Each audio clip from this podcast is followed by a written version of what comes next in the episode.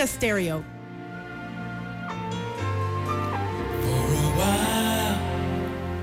love was all we could do. We were young and we knew in our eyes were alive. Deep inside, we knew our love was true for a while. We paid no mind to the past would last every night, something right would invite us to begin the day.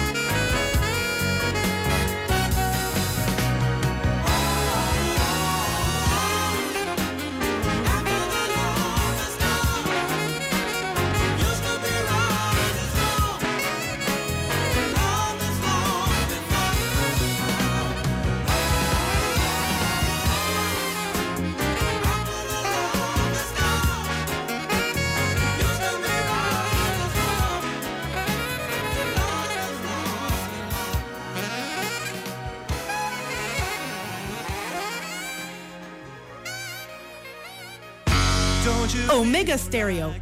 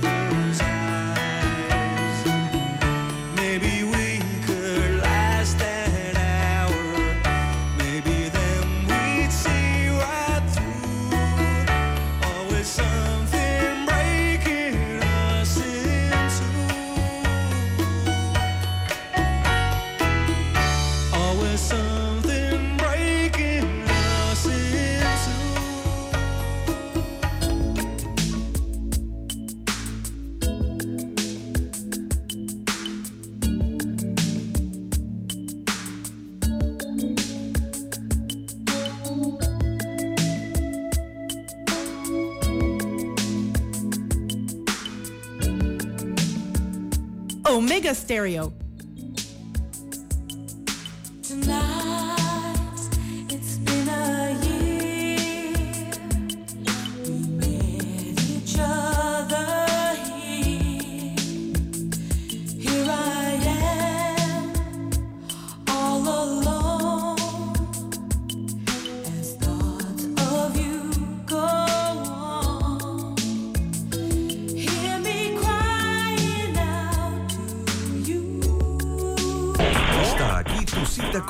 Música del recuerdo.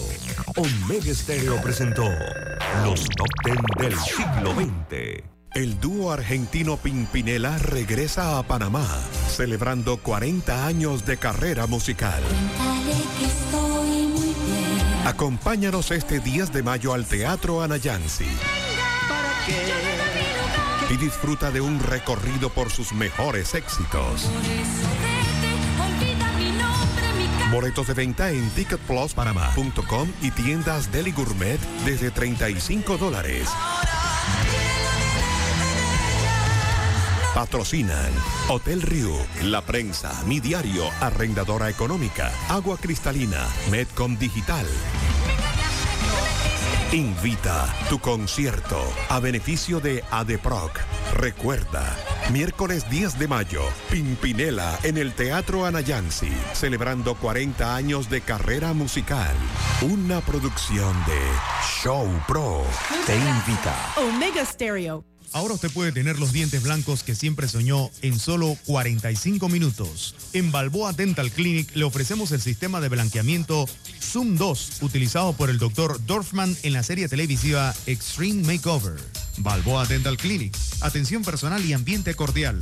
Lo espera en su local ubicado en Balboa, diagonal al Nicos Café.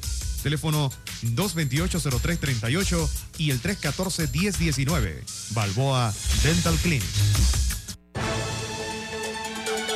La información y el análisis en perspectiva. De lunes a viernes, de 7.30 a 8.30 de la mañana. Con Guillermo Antonio Adames, Rubén Darío Murgas y Camila Adames Arias. En perspectiva. Por los 107.3 de Omega Estéreo.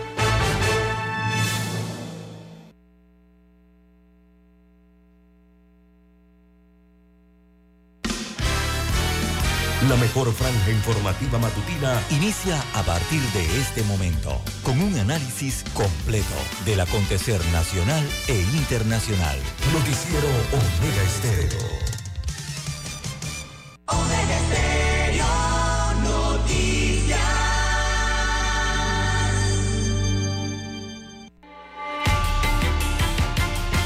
A continuación, los titulares con los hechos que son noticias hoy.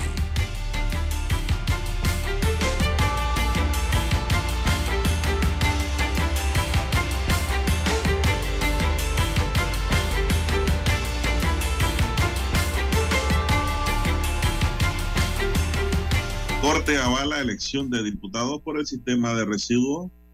Siete de los nueve magistrados declararon constitucional el artículo del Código Electoral que establece la elección de los diputados en los circuitos plurinominales. Dos magistrados salvaron su voto, es decir, no están de acuerdo. Estados Unidos refuerza leyes migratorias ante el fin del título 42. También Panamá entre los países más propensos a tener olas de calor extrema Gabinete aprueba créditos adicionales para mejorar potabilizadoras y comprar medicamentos para el Hospital del Niño. También para hoy, señoras y señores, tenemos Fiscalía acusa a John Paulo por feminicidio de la DJ colombiana. Revocan medida de libertad vigilada a exdirector de la DGI, Luis Cucalón.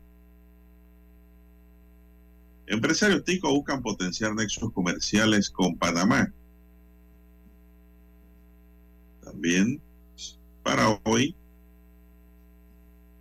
tenemos que hayan tres fusiles AK-47, aprenden a tres sujetos y hay un baleado que llega al Santo Tomás.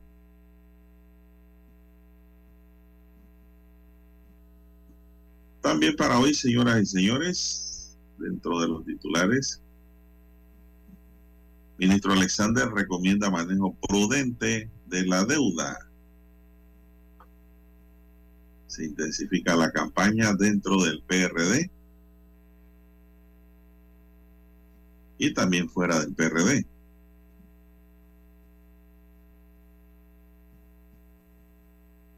También, señoras y señores, una mujer de 22 años le dio de puñaladas a una menor de 13 años. Un abuso completo que ha provocado que en las redes sociales los internautas pidan detención y cárcel para esta mujer. Le desfiguró la cara a la niña de 13 años. Esto ocurrió antes de San Miguelito. También tenemos que Panamá se ofrece como sede de ensamblaje de chips a Estados Unidos. Y un joven político muere electrocutado poniendo una bandera del PRD en lo alto de su casa, pero hizo contacto con un alambrado del tendido eléctrico. Amigos y amigas, estos son solamente titulares. En breve regresaremos con estas y otras noticias. Estos fueron nuestros titulares de hoy. En breve regresamos.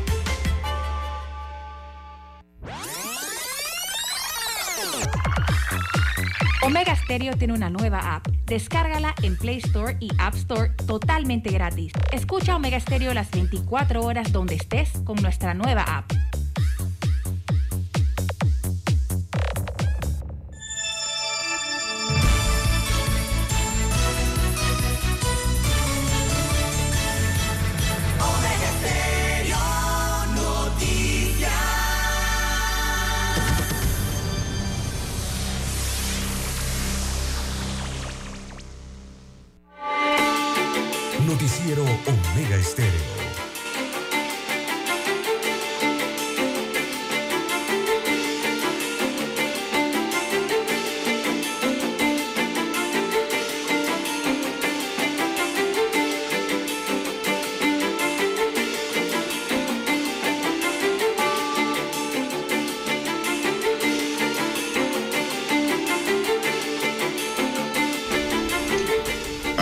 Amigas, muy buenos días. Hoy es miércoles 10 de mayo del año 2023. Y es miércolito. Atención, ¿eh? En el tablero de controles nos acompaña don Daniel Araúz en la mesa informativa. Le saludamos. César Lara. Y Juan de Dios Hernández Sanjur para presentarles las noticias, los comentarios y los análisis de lo que pasa en Panamá y el mundo en dos horas de información, iniciando esta jornada como todos los días, con fe y devoción, agradeciendo a Dios Todopoderoso por esa oportunidad que nos da de poder compartir una nueva mañana y de esta forma llegar hacia sus hogares, acompañarles en sus vehículos, en sus lugares de trabajo y donde quiera que usted se encuentre a esta hora de la madrugada. Pedimos para todos salud, divino tesoro, seguridad y protección, sabiduría y mucha fe mi línea de comunicación es el WhatsApp. Es el doble seis catorce catorce cuarenta y cinco. Ahí me pueden escribir para cualquier información que me quieran enviar, opinión, denuncias, preguntas, consultas. Ahí le contesto gustosamente. Don César Rara está en redes sociales. Don César, ¿cuál es su cuenta?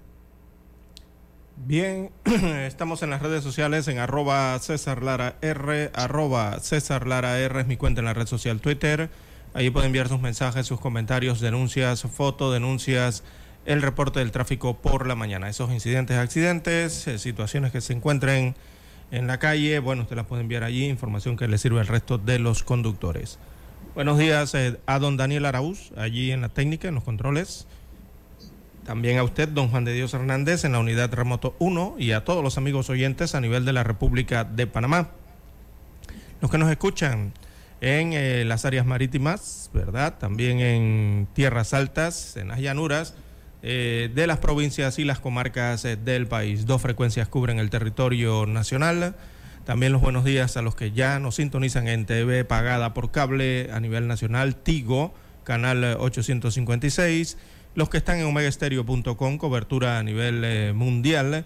Y también los que ya tienen la aplicación de Omega Stereo. Si usted no la tiene, bueno, la puede descargar eh, desde su tienda favorita para su sistema Android o iOS. También los que están en Tuning Radio a esta hora de la mañana y las diferentes plataformas por donde llega la señal de Omega Estéreo. ¿Cómo amanece para hoy, don Juan de Dios? Miércoles. Muy bien, don César. Muy bien, gracias. Aquí viendo nuestra primera noticia y es que el despacho de la primera dama, eh, a través de su titular, Yasmín Colón de Cortizo y la Asociación Pro Hora de Beneficencia, hicieron entrega de kits educativos conocidos como LEGO, eh, Education Widow 9580 para beneficiar a 300 centros educativos a nivel nacional. Esta entrega beneficiará a docentes que están tomando el diplomado de educación STEAM y que desean formar clubes de robótica pero también redundará en beneficio directo a nuestros estudiantes y su preparación para las Olimpiadas regionales, la nacional y la mundial, señaló la primera dama. Este set permitirá realizar construcciones de diferentes modelos con sensores simples y un motor que se conecta a los ordenadores de los estudiantes, lo que les permitirá programar comportamientos con una herramienta simple, fácil y divertida para iniciar en la robótica. Las piezas con las que cuentan son ladrillos de construcción, ruedas, poleas, engranajes de diferentes diámetros, además de piezas electrónicas como motor, cerebro, sensor de movimiento y sensor de inclinación. Este kit de robótica es compatible con software de programación propio. También se puede programar de forma sencilla con Scratch, que es programación en bloque, don César. Así que pues, esto es lo que hay por ahora. El beneficio es bueno. 300 centros educativos a nivel nacional, entonces van a beneficiarse con estos kits. Esto lo recibió eh, la ministra de Educación.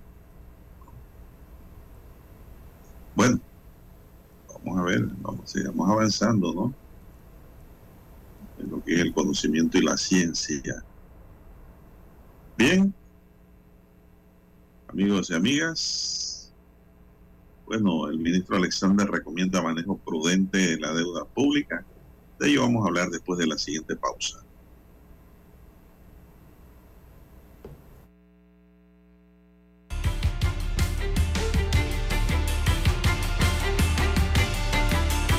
Para anunciarse en Omega Estéreo marque el 269-2237. Con mucho gusto le brindaremos una atención profesional y personalizada. Su publicidad en Omega Estéreo. La escucharán de costa a costa y frontera a frontera. Contáctenos 269-2237. Gracias.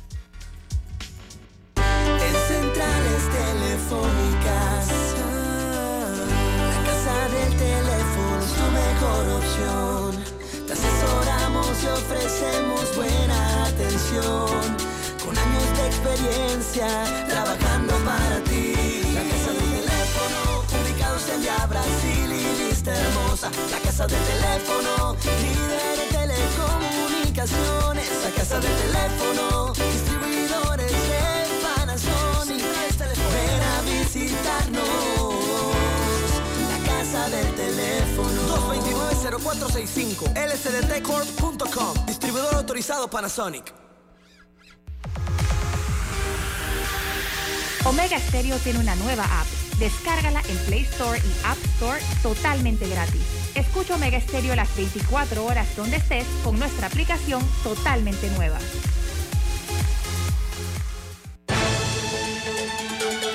La información y el análisis en perspectiva. De lunes a viernes, de 7.30 a 8.30 de la mañana con Guillermo Antonio Adames, Rubén Darío Murgas y Camila Adames Arias. En perspectiva, por los 107.3 de Omega Estéreo. Noticiero Omega Estéreo.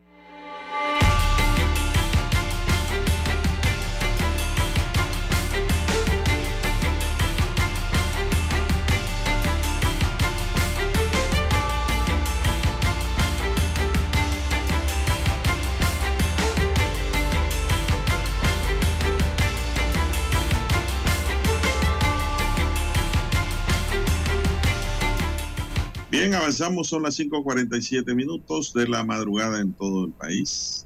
Comienza a amanecer aquí en la ciudad capital. Vamos a mirar por la ventana, sí, como todo César. Se va borrando la oscuridad ante la llegada de la luz del nuevo amanecer.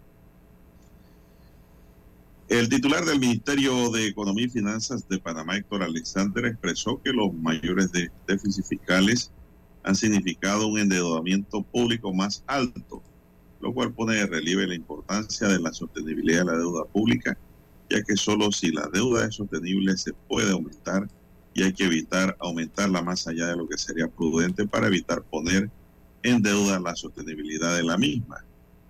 Alexander inauguró el taller sobre la herramienta tecnológica sostenibilidad fiscal para los países de América Latina y el Caribe, que se desarrolla con el Banco Interamericano de Desarrollo BID en Panamá. A raíz de la pandemia, conflictos internacionales, aumento de precios de la energía y de alimentos, además de serios problemas en la cadena de producción y otros desafíos globales, nos vimos en la necesidad de acomodar déficits fiscales más elevados en toda la región para atender la emergencia sanitaria y las mayores necesidades sociales expresó el ministro. Si bien no hay un límite numérico único que indique lo que es sostenible, Alexander señaló que los fundamentos determinan el crecimiento de la economía en el largo plazo. Los mercados de capitales determinan la tasa de interés real sobre la deuda pública y la política fiscal determina el balance primario. A nivel de deuda pública en América Latina y el Caribe aumentó en la última década antes de la pandemia de 49% del Producto Interno Bruto a un 68% del Producto Interno Bruto en 2019. El ministro dijo que después de la pandemia la deuda aumentó 77% del Producto Interno Bruto en 2020. En otras palabras, la deuda pública aumentó casi 20 puntos del Producto Interno Bruto en la cadena antes de la pandemia y casi 10 puntos del Producto Interno Bruto durante la pandemia la pandemia lo que nos trajo fue más deuda, don César, más déficit. Así es, don Juan de Dios. Eh, y bueno, los gobiernos han solicitado los préstamos, don Juan de Dios. Así que con la liberación del déficit, del límite del déficit, balancean. Han quedado casi sin límite. Deuda. Todo lo han hecho a través de deuda, préstamos, préstamos y más préstamos. Que hay que pagarlos, don Juan de Dios. Panamá tiene que pagarlos en algún momento, ¿no? Así que eso es impagable, Cada panameño ahora debe más. Cada uno de nosotros. Esas deudas, esas deudas son impagables. En el sentido de que la pueda saldar. Eso, eso, entonces, eso es como cuando usted le compra unos muebles a un español. El español le dice, llévese los muebles, lléveselo y me lo paga poco a poco, pero ese poco a poco nunca termina y después usted necesita otros muebles y va donde el mismo español y el español dice, llévese los muebles. Y paga poco a poco. Y ese poco a poco nunca acaba. Así mismo la deuda pública. La deuda que adquieren los gobiernos para balancear déficit fiscal, que es lo más triste, don César. Si la deuda fuera para inversiones, estaría bien. Estaría bien, ¿no? Es invertir, usted invierte en su casa. Pero eh, endeudarte para comer endeudarte para comprar, medicina, para ir al médico. Eso es lo que pasa con esos déficits en la deuda pública. Sí. acá en el sector gobierno para pagar planilla, es decir, para comer, don César. Eso es lo que quiero dar a entender. Pedir plata para pagar planilla es en los hogares pedir plata para que la casa coma. Es lo mismo. Es un signo de pobreza, don César. Así es. Bien, son las 5.51 minutos, amigos y amigas. ¿Qué más tenemos, César?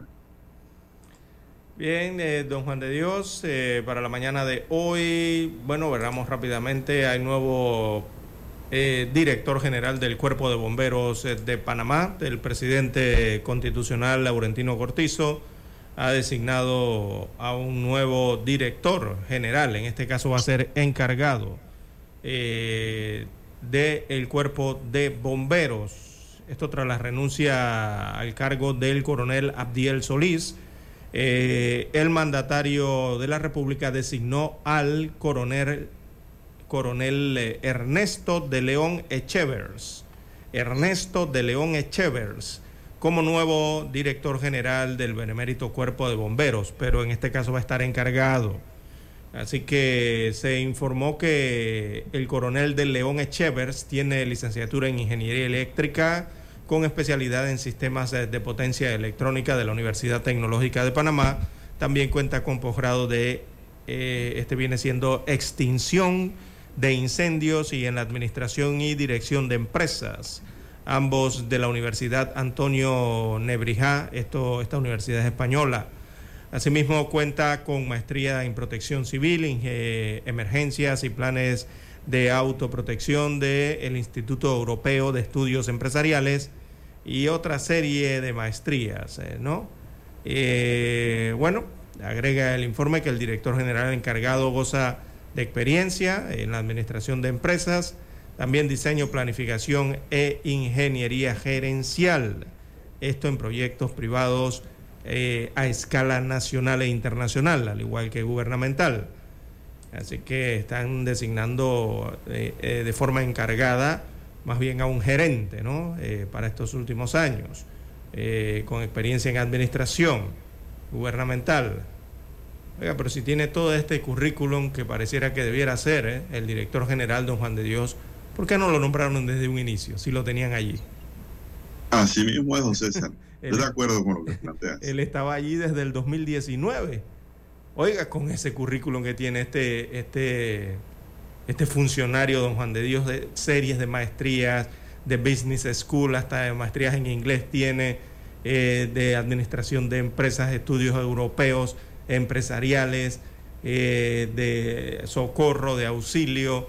O, o sea, este hombre tiene un Debe ser un buen administrador ¿Cómo no? Este hombre tiene un currículum para ser el por los director, papeles pero que presenta. Sí, pero desde no de ahora, sino desde hace rato. Debió ser director. Él que cargo, del que era coronel, que era bombero. teniente. Eh, eh, director general del cuerpo de bomberos. No, no, no, no. Él, él- Él, él ah, es coronel. de- Por eso Coronel. le pregunto. Imagínese usted. Oiga. Increíble, pero bueno, así es, ¿no? Eh, además es consultor, don Juan de Dios, eh, y es auditor. Ah. Imagine, oye, este hombre que hace en el cuerpo de bomberos. Bueno, si este, este, este señor no salva a los bomberos, a la institución de tantos problemas y desidia, nadie lo va a salvar. Y- Pero aquí viene el problema, don César. Ajá. ¿De qué te vale que tú seas un buen albañil si no te dan los bloques y el cemento? Sí, este hombre está más graduado que... ¿Qué quiero decir? Que si no hay presupuesto, no hay decisión y apoyo político a la gestión, vamos a rodar con la misma rueda. Eh, con, eh, con eso le digo todo. Tiene que haber voluntad política y decisión del gobierno en fortalecer este, este estamento de seguridad social, que es el benemérito Cuerpo de Bomberos de Panamá, don César. Bueno, seguimos. Son las 5.56 minutos, don César, ayer hubo protesta en Panamá Oeste. Conductores de transporte colectivo y selectivo del oeste denunciaron en las calles las graves secuelas de un dictamen de la Corte Suprema de Justicia de suspender los efectos de una resolución de la Autoridad de Tránsito y Transporte Terrestre. En el 2021, la Cooperativa de Transporte Transportistas Unidos RL solicitó declarar nula por ilegal la resolución de primero de julio de 2021 de la Autoridad de Tránsito, la cual cambia de 8T a 13T la nomenclatura del transporte en esta provincia. Los transportistas realizaron un piquete ante la sede de la Autoridad de Tránsito, además de marchar varias veces por un tramo de la vía interamericana, vigilados de cerca por unidades de, de control de multitudes de la Policía Nacional. Guzmán Blanco, presidente de la Cámara de Transporte de Panamá, dijo que la decisión de la Corte de suspender provisional los efectos de esta resolución impide realizar una serie de trámites administrativos, tales como el cambio de unidades y la compra de placas, don César. Hmm.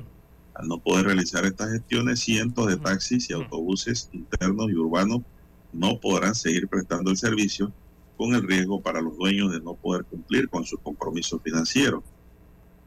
Eh, Blanco indicó que por carambola los transportistas de Panamá han quedado inmersos en una disputa legal en la cual están llevando la peor parte.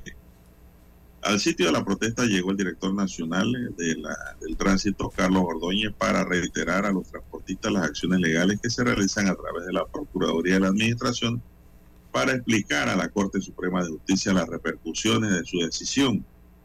Ordóñez dijo ser consciente de las pérdidas económicas a las que se enfrentan los transportistas con el accionar de la Corte Suprema de Justicia. Esta es la segunda ocasión que la resolución que cambia de 8T a 13T la nomenclatura de las placas de transporte público de Panamá Este, la primera vez fue en 2019 y ahora en 2021. Dijo además que se están realizando algunas maniobras administrativas para evitar que se paralice el transporte colectivo y selectivo en esta provincia. Yo no sé, don César, por qué hay gente que no quiere el 13T. Oiga, pero si viven en la número 13. Eh, la circunscripción donde están es la número 13 del país, don Juan de Dios. ¿Cuál es el problema con eso? ¿Cuál es el problema con cambiar, con cambiar un número eh, en la puerta de un vehículo?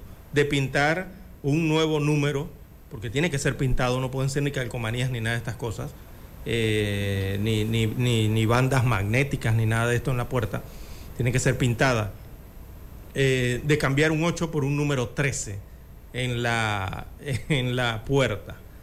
¿Cuál es el, el gran problema y el enredo con eso? Oiga, pero ¿qué es lo que pasa en este país? Eh, ¿Qué es lo que, es la traba administrativa que tienen eh, todos estos taxis en Panamá Oeste eh, con los trámites dentro de la Autoridad del Tránsito y Transporte Terrestre o el municipio respectivo para no poder cambiar ese número?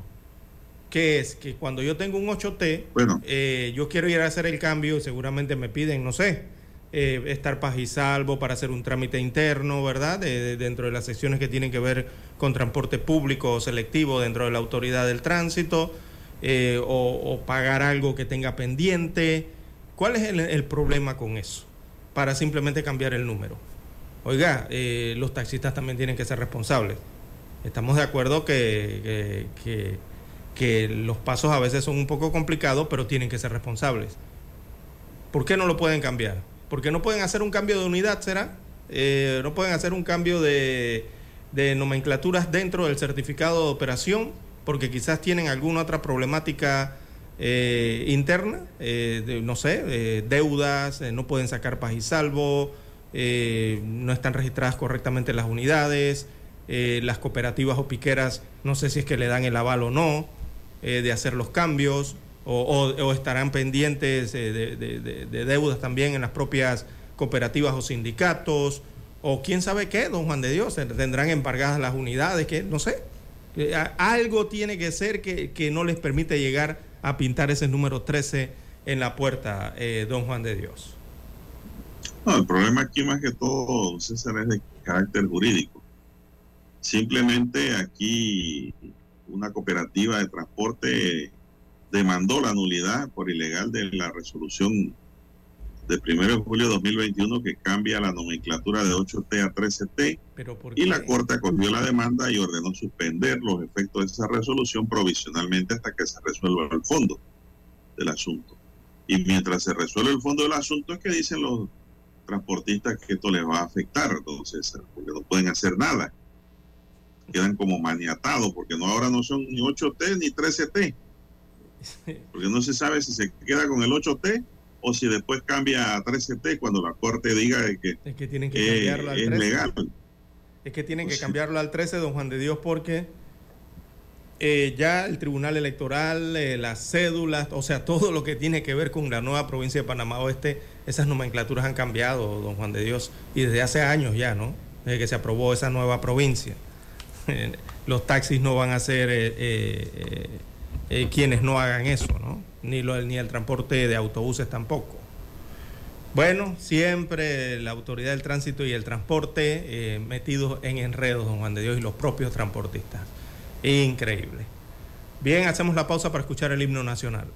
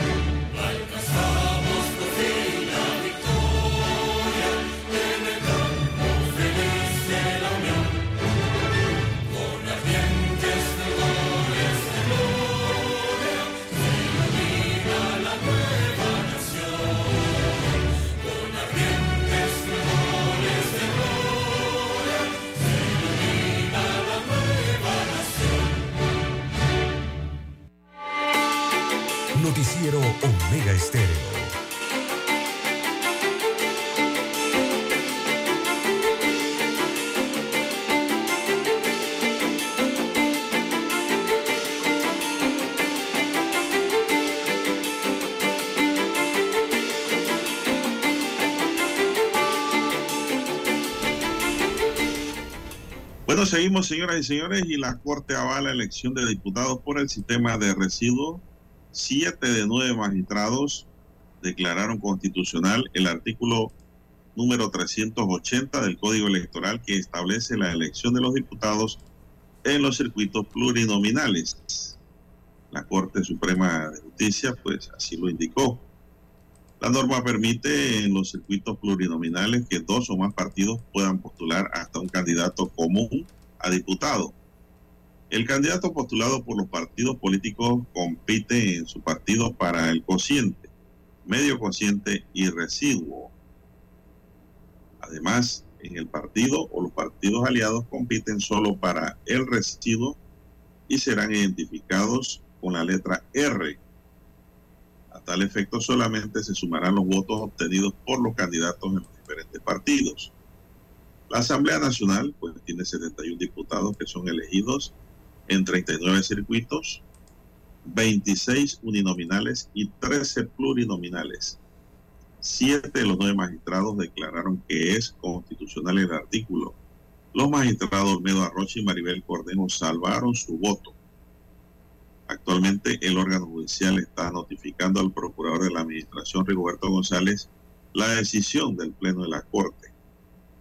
Con el código electoral vigente para la adjudicación de las curules o residuos, se cuentan todos los votos obtenidos por cada candidato en todas las listas en que haya sido postulado, pero en todo caso la curul se asignará al partido al cual pertenece el candidato, teniendo presente que un partido solo podrá, obtener una sola curul por residuo. La demanda de inconstitucionalidad presentada por Roberto Ruiz Díaz, actuando en su propio nombre en septiembre de 2021, estaba en el despacho de la magistrada María Cristina Chen Estanciola. Ruiz Díaz asegura que la redacción del artículo va en detrimento del resto de los candidatos de una alianza en determinados circuitos que no podrán ser beneficiados de competir por el residuo en dos opciones, sino solo en la papeleta de su partido original. Y con la decisión de la Corte, el demandante sostiene que cuando la política entra a la justicia, la justicia actúa políticamente, siendo ello el ente que podía equilibrar las distorsiones del sistema, lo evitan, quedándonos solo en ir a una constituyente para cambiar todo esto. Sí, sí, la única forma en cambiar el país es con la constituyente, para los que no saben. Mucha gente dice que yo no como constituyente, pero es la única forma en que se puede cambiar todo lo que está mal hecho aquí. Así que hay que irse grabando eso de que la constituyente es una necesidad. A juicio del demandante, el comentario era mío, el artículo violaba el, artículo 23 de la Convención Americana de Derechos Humanos. Además, los artículos 17, 19 y 147 de la Constitución del país. El artículo demandado, según Ruidía, es violado, es violado en forma directa por comisión, porque la norma legal que se demanda lo infringe al establecer un procedimiento no contemplado por el articulado constitucional, el cual busca establecer la cantidad de diputados que compondrán la Asamblea Nacional y el método de selección por medio de circuitos uninominales y plurinominales. Desde el punto de vista del demandante, este artículo pretende desarrollar más allá de lo dispuesto en la Constitución el cómo se adjudicarán las curules entre partidos que deciden formar alianzas electorales y crean un subtipo de adjudicación que va más allá de la que bajo el principio de representación debe funcionar, que es la adjudicación por medio cociente electoral, el medio cociente electoral y el residuo. Fórmula esta que busca la representatividad de diferentes partidos políticos, específicamente aquellos pequeños o candidatos independientes que logren acceder a los cargos. La postulación por medio de alianza desde el punto de vista del demandante es que se observa cuando se analiza el artículo y se ve que permite que candidatos de un partido sean postulados en lista de otro partido para que compitan a nivel interno de su partido en su lista, por las cuales por consciente, medio consciente y residuo, pero adicional a una sola persona que corrió con mayor suerte de ser postulado por otro partido, también puede competir por el residuo bajo la denominada sumando los votos que el otro partido le haya aportado a los suyos, creando una ventaja sobre los demás candidatos que solo pueden competir a nivel interno de su partido. Lo anterior permite incluso que grandes partidos se alíen y en detrimento de los más pequeños se alcen con el sistema de concurules que nunca hubiesen obtenido dentro de su partido, César. Los diputados que salieron por el sistema de residuos en las pasadas elecciones son, vamos a ver, ponga atención, ¿eh?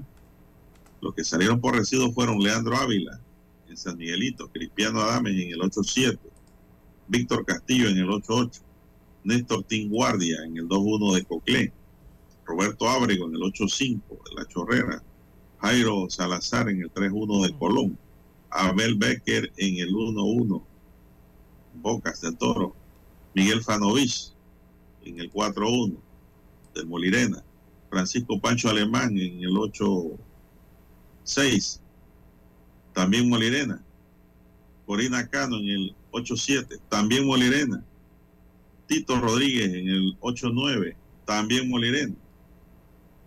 ¿Qué le parece, don César? Además de Alain Cedeño en el 810 y Pedro Torres entre uno y Colón.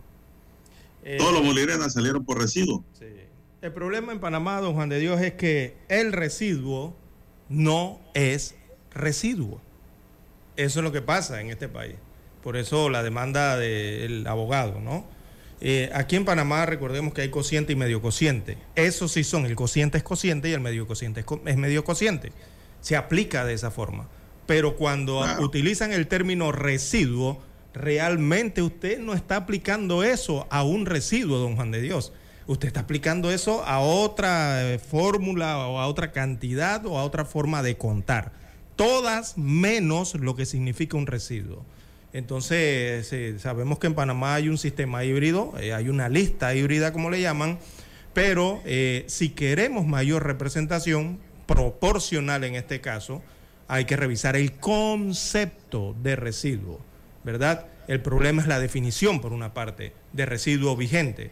El residuo debe ser un residuo, vuelvo y repito, o sea, debe ser una resta pero cuando se hace eh, se cuentan los votos el día de la elección, don Juan de Dios, y, llegan al residuo, usted se da cuenta que no han restado nada y vuelven a contar votos que ya se habían contado para el cociente y para el medio cociente, don Juan de Dios. Entonces no es ningún tipo eh, residuo.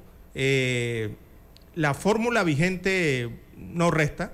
Eh, el voto plancha, entonces se entra a contar dos, tres, cuatro y hasta cinco veces, que es la queja generalizada que usted se encuentra cada vez que hay que contar los votos para las diputaciones, ¿verdad? Y por eso ve que se demoran un día, dos días, tres días contando eh, los votos para una curul en San Miguelito, en Chorrera, en Bocas del Toro, o sea, es por esta situación. Entonces, lo que está, eh, lo que está mal son las reglas de adjudicación de las curules, o sea, cómo se cuentan los votos, no la forma de votar, es lo que pienso yo.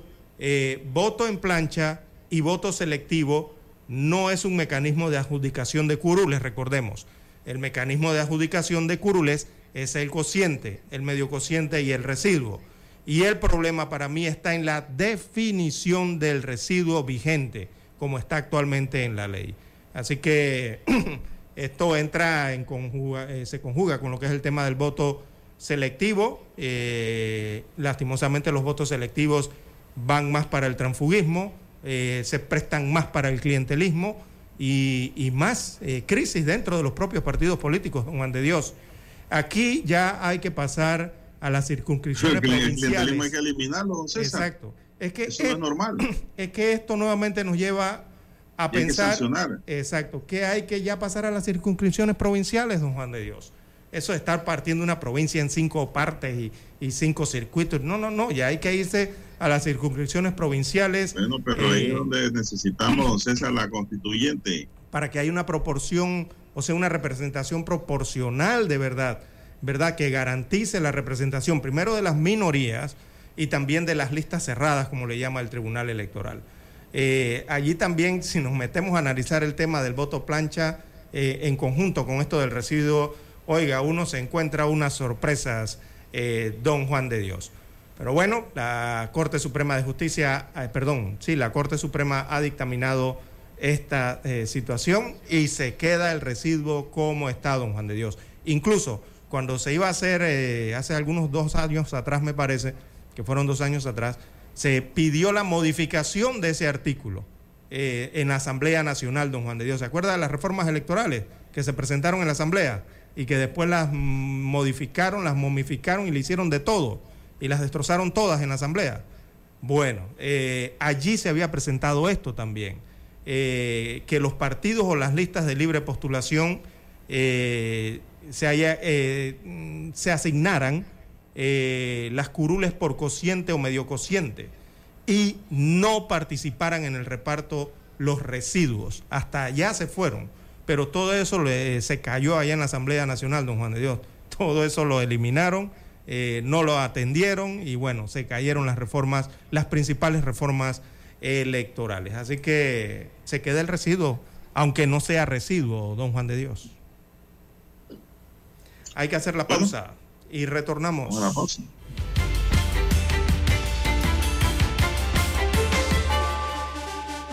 Todos los miércoles damos un vistazo al pasado. Artistas que nacieron, que fallecieron, canciones, álbumes, películas que estaban de número uno en diferentes listados alrededor del mundo. Datos históricos y curiosos. Todos los miércoles, un día como hoy. De 9.30 a 12 del mediodía, por los 107.3 de Omega Estéreo. Noticiero Omega Estéreo. Desde los estudios de Omega Estéreo, establecemos contacto vía satélite con la voz de América. Desde Washington, presentamos el reportaje internacional.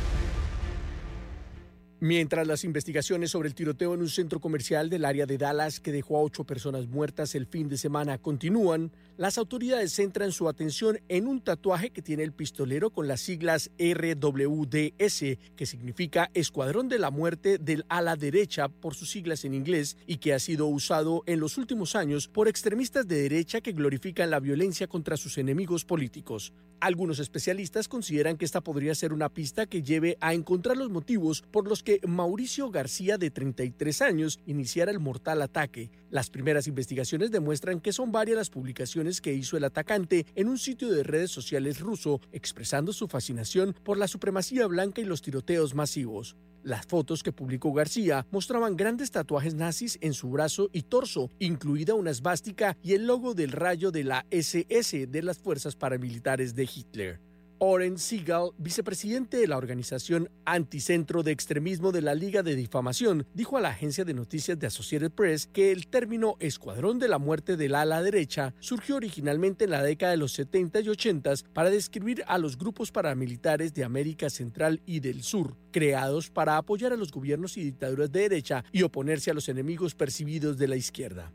Heidi Beirish, cofundadora del proyecto global contra el odio y el extremismo, aseguró que grupos como los Proud of Boys, vinculados a los escándalos del 6 de enero de 2021 en el Capitolio en Washington, D.C., serían los encargados de inyectar RWDS en la jerga de los simpatizantes de la extrema derecha. Por su parte, Cynthia Miller Idris, profesora de la American University y directora del Laboratorio de Investigación e Innovación de Polarización y Extremismo en la escuela, dijo que los extremistas adoptan estos términos y símbolos a menudo sin entender completamente sus orígenes y agregó textualmente, nadie va a tener accidentalmente un tatuaje del escuadrón de la muerte del ala derecha, pero debido a toda esta cultura de los memes y en general a la forma en la que se usa la iconografía para señalar el habla o los mensajes codificados, entonces eso se ve más a menudo, destacó el experto. Héctor Contreras, Voz de América, Washington. Escucharon vía satélite desde Washington el reportaje internacional. Noticiero Omega Estéreo.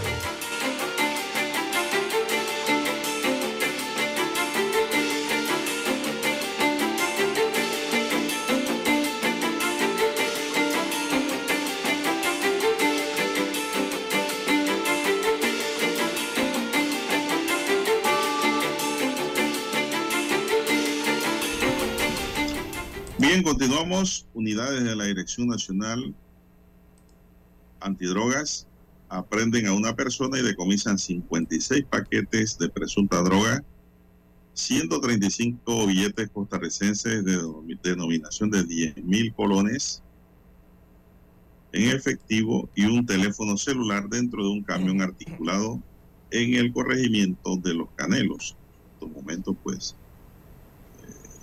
trailero está siendo llevado, don César, ante las autoridades competentes para la judicialización de lo allí encontrado por la policía en un camión articulado.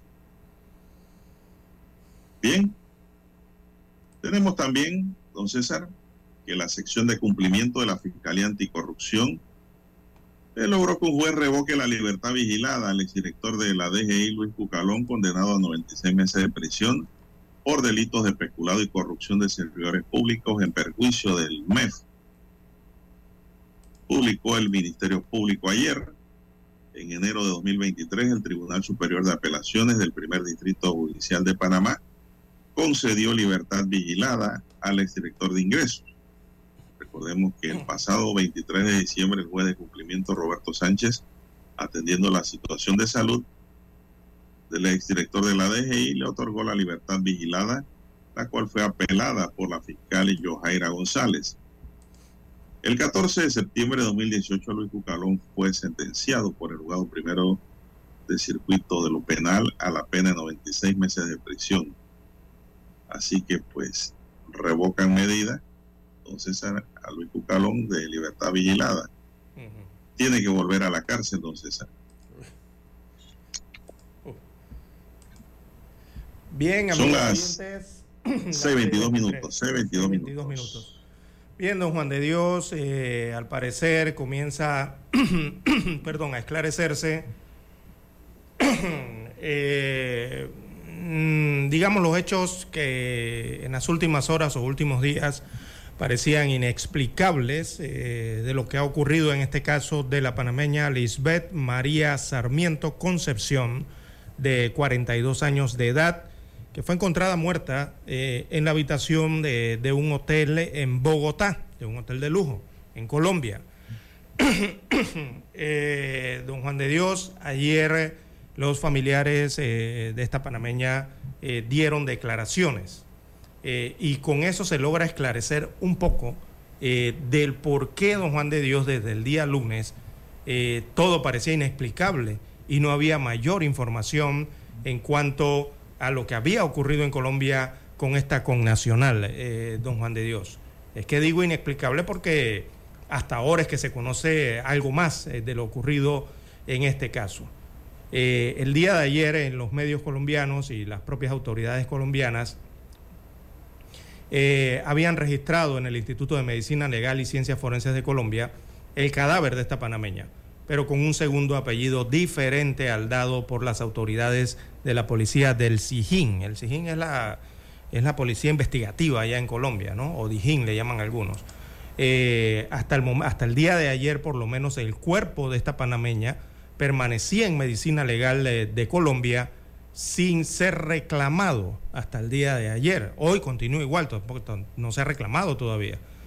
También ayer se consultó a la Embajada de Panamá en Colombia y la embajada respondió que aún, o sea, primero que nada no se había referido a la muerte de esta connacional ocurrido, ocurrida el pasado lunes en el Hotel Sonesta en Bogotá. Eh, la, embajada nuestra en Colombia eh, había dicho que aún no tenía registros frente a la muerte de esta connacional, cosa que uno se queda extrañado, ¿no? Si están allí mismo en Bogotá. Eh, y respecto a los hechos, tampoco el Hotel Sonesta de Bogotá eh, no ha emitido ningún comunicado, no se ha pronunciado hasta el momento de esta muerte que ocurrió el lunes temprano en la mañana en una de sus habitaciones. Mire, hoy es miércoles, don Juan de Dios, y todo esto se desconocía en, allá en Colombia, ¿no? Y eran las cosas que parecían inexplicables, ¿no? Que, habían ocurrido en este caso en Colombia. Así que la víctima, recordemos que es panameña, ella había llegado a Colombia procedente de Panamá hace pocos días atrás junto a otra mujer, era lo que se conocía. Y hasta el momento las autoridades eh, no habían revelado el testimonio de esta mujer, que ingresó al país en compañía de la víctima, o sea, de la, señora que apareció muerta, la panameña que apareció muerta en el hotel. Todos esperábamos que, bueno, avanzaran las investigaciones, don Juan de Dios, el martes no había mayor información, eh, el lunes por la tarde tampoco, y el miércoles parecía que no iba a haber nada de información. Pero, don Juan de Dios, ayer los familiares de esta ciudadana panameña encontrada sin vida en este hotel hicieron señalamientos por su muerte y hablaron de la situación eh, en una extensa entrevista que han hecho a un medio internacional producto de la situación que se ha presentado eh, con su familiar fallecido en Colombia eh, hasta el momento. Entonces, 6.27 minutos de la mañana, don Juan de Dios, es una declaración bastante extensa de los familiares, del hermano mayor de la fallecida. Eh, lo que vamos a hacer, don Juan de Dios, es que vamos a escuchar el periódico y posterior manténgase en sintonía y le daremos a conocer lo que ha dicho la familia que mm, da mayores luces de qué realmente le pudo haber ocurrido a esta ciudadana panameña allá en Bogotá, Colombia. Vamos a hacer la pausa y escuchamos los periódicos.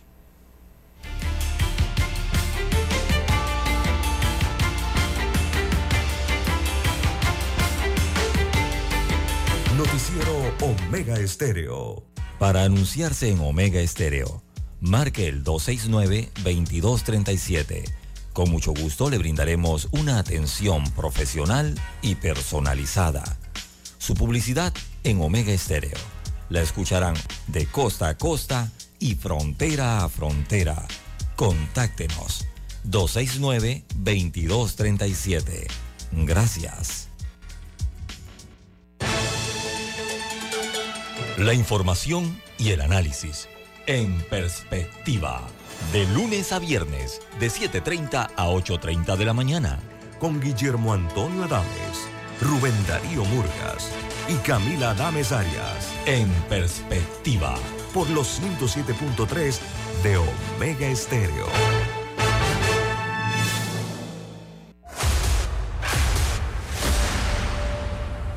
Desde los estudios de Omega Estéreo, establecemos contacto vía satélite con la voz de América.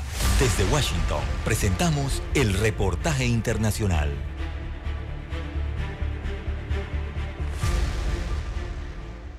El Salvador registra una intensa ola de calor que según los expertos en la zona más tropical alcanzó récord histórico de más de 42 grados Celsius y a ello se suma la afectación en la atmósfera por el ingreso de polvo de la arena del Sahara que según médicos especialistas aumenta el riesgo de padecimiento de las vías respiratorias o de procesos alérgicos. El doctor Carlos Ortega del Laboratorio de Virología de la Universidad de El Salvador nos explica sobre las afectaciones que para la salud tienen la contaminación de la atmósfera aunada a la ola de calor. El agravamiento de enfermedades de base como hipertensión, cardiopatías, enfermedades respiratorias. Eh, resulta curioso también que cuando se dan estas temperaturas extremas aumentan los contaminantes del medio ambiente, del aire. Los expertos recomiendan a la población vulnerable como niños y adultos mayores el uso de mascarillas para protegerse y prestar atención también a síntomas como resequedad de labios, sed intensa, calambres musculares, ya que son una señal de complicaciones por deshidratación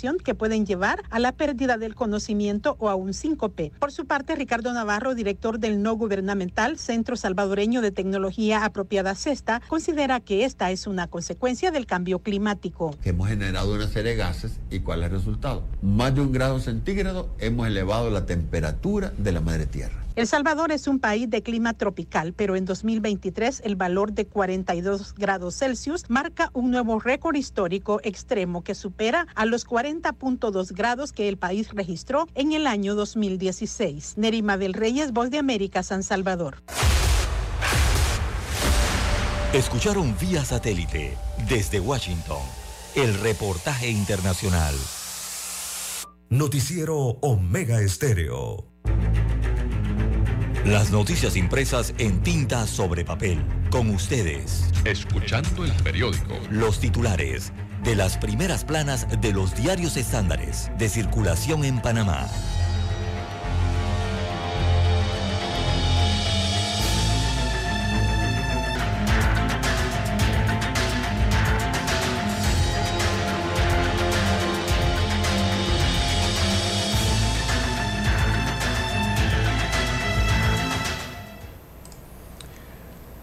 Bien, amigos oyentes, el diario La Prensa titula para este miércoles 10 eh, de mayo del año 2023, déficit de el riesgo de invalidez, vejez y muerte, el IBM por sus siglas, camino a la mayor crisis económica. Así que Yolanda Sandoval del diario La Prensa redacta hoy en su nota que la administración de Enrique Lao Cortés está reduciendo la brecha entre ingresos y gastos que habrá el próximo año. Eh, han asegurado a la Junta Directiva de la entidad que según el presupuesto del 2024, eh, el subsistema exclusivamente de beneficio definido de invalidez, vejez y muerte, ese es el IBM, eh, tendrá un déficit de 629 millones de dólares, cuando la Junta Técnica Actuarial había advertido una diferencia superior a los mil millones de dólares para ese periodo. Así que la carencia de recursos no va a permitir que se puedan atender necesidades de salud, infraestructura, educación e inclusive subsidios, advierten los analistas. Bien, también la prensa titula para hoy, la prueba idónea salva a diputada.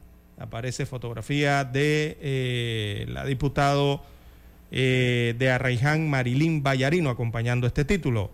Así que se archiva proceso seguido a Marilín Vallarino. La Corte Suprema de Justicia acordó el cierre de un proceso seguido a, a, la diputada de Cambio Democrático por una serie de transacciones bancarias irregulares detectadas por la Unidad de Análisis Financiero UAF. Ese informe de la UAF no fue suficiente para investigarla, destaca el rotativo. También hay fotografía tomada, una fotografía aérea, ¿no? De Cerro Patacón eh, y está sin plan para mitigar sus efectos. Así que destaca la información, veamos rápidamente aquí en el diario La Prensa. Dice que el impacto ambiental que está generando el relleno de Cerro Patacón en la ciudad de capital ya deja sentir sus efectos negativos en la salud de la población. Así lo indicó el epidemiólogo Arturo Rebollón, quien dijo que el humo que emana del sitio está afectando a casi un millón de residentes en la ciudad. Y es cierto. También Ministerio de Educación adeuda los salarios a 3.280 docentes. Destaca el informe que los gremios eh, o los dirigentes gremiales en este caso eh, no descartan una paralización de clases como medida de presión para que el Ministerio de Educación les pague los salarios adeudados. Ante este escenario, el Meduca anunció que 3.280 docentes de concurso eh, esta semana recibirán entonces el pago correspondiente a sus respectivas quincenas e incluso con el retroactivo que se generó debido a los trámites que se hacían para los traslados de partidas y otras gestiones administrativas. Así lo ha dicho el Meduca. También en panorama de la prensa ya es oficial la postulación presidencial de Martín Torrijos. En la sección de economía proponen atraer más inversiones en energía. En los deportes todo se definirá en el Etihad Stadium, Stadium, perdón, está en inglés aquí, Stadium. Eh, ¿Y esto por qué? Porque el día de ayer el Manchester City y el Real Madrid empataron a un gol Así que todo se definirá ya en el Reino Unido. Eh, también en la sección Vivir Más muere Rita Lee, la eterna reina del rock eh, brasileño. Y bueno, en las internacionales aparece fotografía de Donald Trump. Bueno, un jurado condena a Donald Trump. Lo, eh, lo declaran culpable por abuso sexual y difamación. Así que el expresidente de los Estados Unidos eh, de América fue declarado culpable de agredir sexualmente a la escritora Jan Carroll. Eh, el jurado del juicio civil eh, entablado, entonces esto tiene que ser el distrito de Nueva York, deliberó por poco menos de tres horas ayer martes antes de llegar a un veredicto de culpabilidad y fijó como pena el pago de 5 millones de dólares a favor de Carroll. Eh, el juicio duró siete días en el Tribunal Federal de Manhattan, o sea, es Nueva York exactamente. Así que eh, la, la escritora eh, Jan Carroll entonces gana este juicio frente al expresidente de los Estados Unidos, eh, Donald Trump, que ahora ha sido culpado. Hay que ver si esto afecta a su candidatura, eh, sus aspiraciones presidenciales en Estados Unidos de América. Bien, son los títulos del diario La Prensa para la mañana de hoy. Revisamos ahora los titulares que tienen portada la estrella de Panamá. La estrella de Panamá para hoy dice, Corte mantiene el residuo en los circuitos plurinominales. La Corte Suprema de Justicia declaró que es constitucional el actual artículo 380 del Código Electoral que permite la elección de diputados por cociente, medio cociente y residuo en los circuitos plurinominales, es decir, donde salen dos o más diputados. Crisis migratoria, Estados Unidos reitera advertencia a un día para que entre en vigencia el título 8 sobre migración en Estados Unidos, la embajada del país norteamericano en Panamá reitera que los extranjeros que buscan entrar de manera ilegal serán expulsados y que Darien no es una ruta segura. Aumenta la cifra de familias sin acceso a electricidad. La cifra de familias que no tienen electricidad aumentó en Panamá 120 mil, comparada con la de 2010 cuando rondaba a los 90 mil, informó el secretario de Energía Jorge Rivera Staff en el noveno foro de energía organizada por APD. Bueno, don César, cada día hay más gente sin electricidad, pero esto se da, don César, por la, los asentamientos espontáneos, ¿no? Eh, por las invasiones de tierra, lógicamente. Eh, la población está creciendo y la gente necesita dónde vivir. Bueno, seguimos. La explicación de Rodríguez sobre los lingotes. La diputada Zulay Rodríguez aclara que no se trata de lingotes, sino de láminas de oro y que fueron otorgadas como parte de sus honorarios. Nunca me robé nada, dice Zulay. Casi el Rapay, el performance con crítica al clima sociopolítico en cultura. Sector agro busca reducir la emisión de metano también el Fondo Internacional de Desarrollo Agrícola pondrá en marcha una iniciativa para ayudar a los países en desarrollo a reducir las emisiones de metano procedente de las actividades agrícolas. En otros titulares, la estrella dice captar el voto joven, el principal reto de los aspirantes a la presidencia. También, para hoy, ucranianos residentes en Panamá volvieron a protestar frente a la embajada de Rusia en el país en contra de los ataques militares rusos a Ucrania que ya lleva un año y dos meses sin una solución. La recolección de firmas y los partidos políticos. Alexandra Brenes, precandidata diputada por la libre postulación por San Miguelito, denuncia que algunos aspirantes pagan por la recolección de firmas.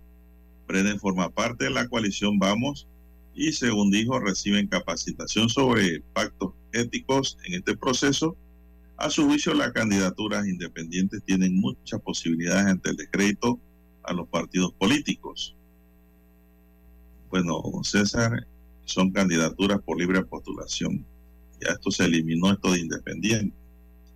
Esto es un plus nada más de algunos que no pertenecen a partidos políticos. También en un titular de techo, la estrella de Panamá dice, de amor, desamor y un llanto por Argentina, Pimpinela, Lucía y Joaquín. Los hermanos argentinos que conforman Pimpinela hablan del amor, el desamor en sus canciones y también de Argentina que alegan es como un amor no correspondido, don César. Bueno, don César, ¿sabe usted qué significa Pimpinela? Bueno, Pimpinela es una planta. Todo el mundo hablaba de, habla de Pimpinela, Pimpinela, pero hay que buscar el origen ¿no? de los nombres. Y Pimpinela significa una planta ornamental que da bonitas flores. Eso es lo que es una Pimpinela. Bien, amigos y amigas, estos son los titulares correspondientes a la fecha. Vamos a una pausa, don Dani, y volvemos. Hasta aquí. Escuchando el periódico. Las noticias de primera plana, impresas en tinta sobre papel. Noticiero Omega Estéreo. Desde los estudios de Omega Estéreo, establecemos contacto vía satélite con la voz de América. Desde Washington, presentamos el reportaje internacional.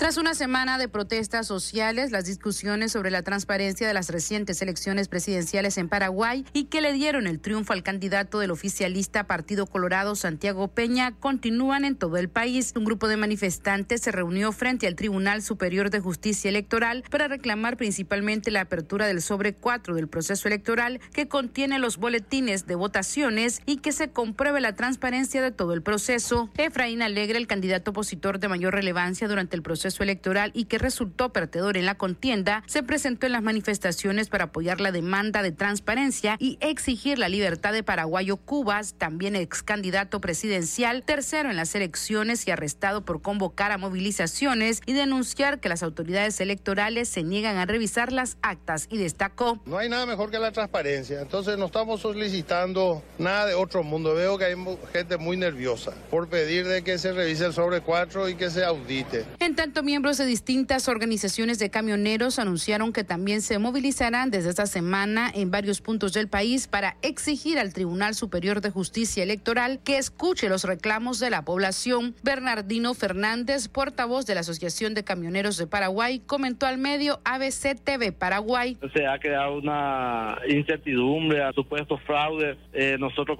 como, camioneros recorriendo casi todo el país eh, por la ruta vemos que la mayoría de la población está reclamando. Por su parte, el presidente electo Santiago Peña expresó su confianza en las autoridades del orden público y mencionó que se está desarrollando un proceso planificado de deslegitimación de los resultados electorales. Sala de redacción, Voz de América. Escucharon vía satélite desde Washington el reportaje internacional. Noticiero Omega Estéreo. Es momento de adentrarnos al mar de la información. Este es el resultado de nuestra navegación por las noticias internacionales más importantes en este momento.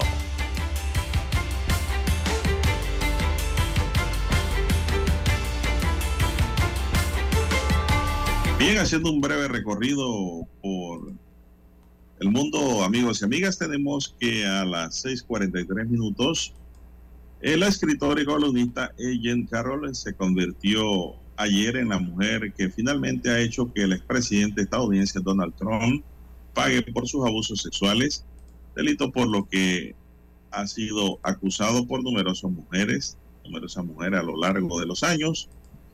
Por la vía civil, Carroll ha logrado que un jurado considera a Trump responsable de abusar de ella en los probadores de unos grandes almacenes en Nueva York durante los años 90 y que le obliga a pagar una indemnización por este episodio y por posteriormente difamarla en respuesta a su relato. Aunque el veredicto no reconoce la violación que denunciaba la escritora, supone la primera ocasión en la que el exmandatario estadounidense paga ante la justicia por un caso de abuso sexual. Esa rendición de cuentas llega después de que más de dos décadas de mujeres hayan sido acusados Trump de, eh, propasarse con ellas, con denuncias que van desde acoso hasta violación y que el magnate neoyorquino siempre ha negado. En el caso de Carol ha tenido que pasar décadas para que el asunto llegase ante la justicia. La columnista guardó silencio hasta 2019 cuando denunció en un libro de memorias en un momento en el que Trump se encontraba ya en la Casa Blanca. Luego aprovechó una ventana legal abierta en el estado de Nueva York que permitió temporalmente a víctimas de delitos sexuales denunciar casos que ya estuvieran prescritos. A sus 79 años, Carroll ha logrado finalmente un veredicto contra Trump que no enfrentará cárcel por tratarse de un proceso civil, pero tendrá que pagarle una indemnización de unos 5 millones de dólares. A lo largo del juicio, los abogados de la demandante insistieron en todo momento en que no se movía por dinero, sino para restaurar su buen nombre, sobre todo después de que el expresidente respondiese a las acusaciones negando y en total desdén lo que provocó su demanda por difamación. Ellos dicen que no los movió el dinero, César, sino más bien la justicia. Bueno, si eso es así, yo espero que esos 5 millones, don César, se lo donen a alguna fundación en los Estados Unidos para los niños que están en la calle con hambre o se lo donen a algún hogar de ancianos, porque están diciendo que ella no lo movió el dinero, bueno, tiene ahora que éticamente y moralmente probar que eso es así, don César. De lo contrario, es mejor no hablar. En boca cerrada no entran moscas. Bueno, ¿cómo recibió esto pues, Donald Trump, don Juan de Dios? Donald Trump eh, calificó esto de vergüenza, según dijo eh, el veredicto en su contra por abuso sexual y difamación. Eh, fue la palabra que utilizó el día de ayer, refiriéndose a la decisión del jurado neoyorquino de declararlo culpable de abuso sexual y difamación en el caso que vio las denuncias de la escritora Jan Carroll, que afirma haber sido violada por el líder republicano abro comillas, eh, no tengo ni idea de quién es esta mujer.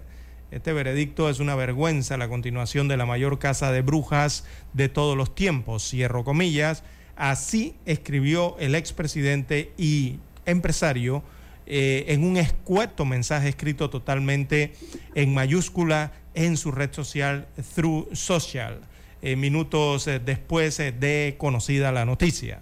Así que Trump ha sostenido siempre que no conocía a Carroll y ante el hecho de que era de que en una ocasión fue fotografiado junto a ella, respondió que en aquel tiempo se relacionaba en eventos sociales con cientos de personas a los que daba la mano o besaba sin por ello eh, conocerlo eh, o conocerlas a las personas, ¿no?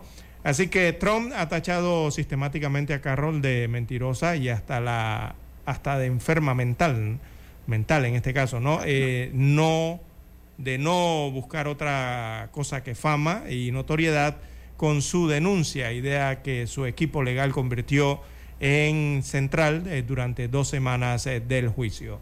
Así que Donald Trump dice que va a presentar un recurso contra el veredicto del jurado newyorkino. Es lo que anunciaron desde su comando de campaña. Recordemos que este exmandatario aspira a la reelección en las elecciones del próximo año. Bueno, todo lo niega, no lo acepta don César. Bueno, hay gente así, ¿no? En el mundo entero. Y, eh, es que Sin embargo, creo que lo que se va a producir es una venta masiva del libro de la escritora, don César. También, sí. Porque ahí está el relato. Así es. Eh, bueno, y es que Trump tiene una serie eh, de, citas con la justicia, don Juan de Dios. Eh, en las jurisdicciones tiene varios frentes abiertos de varias denuncias que tiene que atender Donald Trump frente a los tribunales. Lo más probable es que todas lleguen a los tribunales. Así que no la tiene para nada fácil. Mucho trabajo para los abogados de Donald Trump en los Estados Unidos, don Juan de Dios, para estos meses? Bueno, el gobernador de Florida, el republicano Ron DeSantis, dijo que con el final del día, dentro del título 42, que permite la expulsión inmediata de migrantes, se producirá un desastre masivo en la frontera sur de Estados Unidos por el previsible incremento de la llegada de indocumentados todos los días. Esta semana veremos un desastre masivo con la expiración del título 42, señaló este martes en una conferencia de prensa de Sandy que se espera que en cualquier momento anuncie su candidatura a las primarias de los republicanos de cara a las elecciones presidenciales de noviembre de 2024 el gobernador de Florida se refería así al término de la política migratoria declarada durante la emergencia sanitaria nacional por la pandemia del COVID-19 y al amparo de la cual el gobierno del expresidente Donald Trump y del presidente Joe Biden han aplicado la expulsión expedita de cientos de miles de migrantes. De Santi señaló que incluso está dispuesto a prestar ayuda para el control migratorio, a pesar de que no es un estado que hace frontera con México ni tiene jurisdicción para ello. Entonces, esto es lo que declaró pues Ron. Sí, es que a partir de hoy eh, comienzan las medidas duras en la frontera, don Juan de Dios. Ya hoy eh, tiene que haber desembarcado allí en ese hilo fronterizo eh, más de 1.500 soldados que van a estar reforzando el trabajo de las medidas de seguridad de migración, ¿no? Eh, esos son refuerzos que ya para el día de hoy deben estar a lo largo de la frontera, en los principales puntos de paso. Entonces, eh, hoy es 10, eh, para mañana ya entrará, entonces acabará el título 42 y a partir del día viernes 12 de mayo, entonces se estarían aplicando expulsiones en caliente, ¿no? en esa frontera. Así que son tres días cruciales, tanto hoy, mañana, hoy es como preparación, mañana ya acaba el título 42 y el viernes se aplica el título 8. Así que va a estar, eh, va a haber mucha noticia en la frontera, tanto del lado mexicano como del lado norteamericano, don Juan de Dios. Bien, don César, ¿y qué información hay en los diarios colombianos sobre la panameña que fue encontrada sin vida en un hotel en Bogotá? Eh, bueno, los familiares eh, de la ciudadana eh, hacen señalamientos por su muerte, don Juan de Dios. uno, el hermano mayor de esta ciudadana panameña fallecida, ellos han desmentido las versiones que aseguraban que una amiga fue quien preguntó por la mujer. Además revelaron que ella arribó a Colombia en un viaje de trabajo, no era turista, nada. Así que, según detallan eh, medios internacionales, el 8 de mayo autoridades eh, colombianas revelaron que una muerte de nacionalidad panameña fue descubierta sin vida en un, un cuarto del Hotel eh, Sonesta, en Usaquén. Esta es una localidad en el norte de Bogotá. por lo que las hipótesis respecto a las causas de la muerte y razones de viaje de Lisbeth María Sarmiento Concepción comenzaron a rondar en los medios de comunicación. Eh, varias fueron desmentidas entonces por los familiares de la mujer de 42 años de edad, de esta panameña fallecida.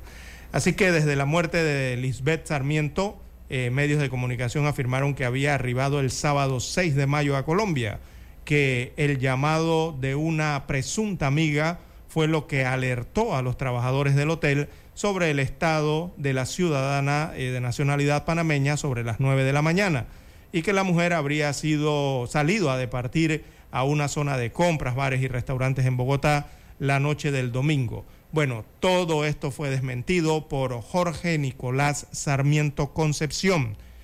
Eh, él es el hermano mayor de la fallecida. Así que la mujer que perdió la vida fue identificada, repito, Lisbeth María Sarmiento Concepción, de ciudadanía panameña, con raíces colombianas ya que su padre es oriundo de la ciudad de Barranquilla, pero ni ella ni sus hermanos han solicitado la nacionalidad colombiana, son panameños. Eh, Jorge Sarmiento, su hermano mayor, como representante de la familia, eh, reveló detalles inéditos entonces al fallecimiento de su hermana en Bogotá y algunos eh, comportamientos por parte de la empresa en la que laboraba la mujer que tienen preocupados a los seres queridos de la ciudadana panameña.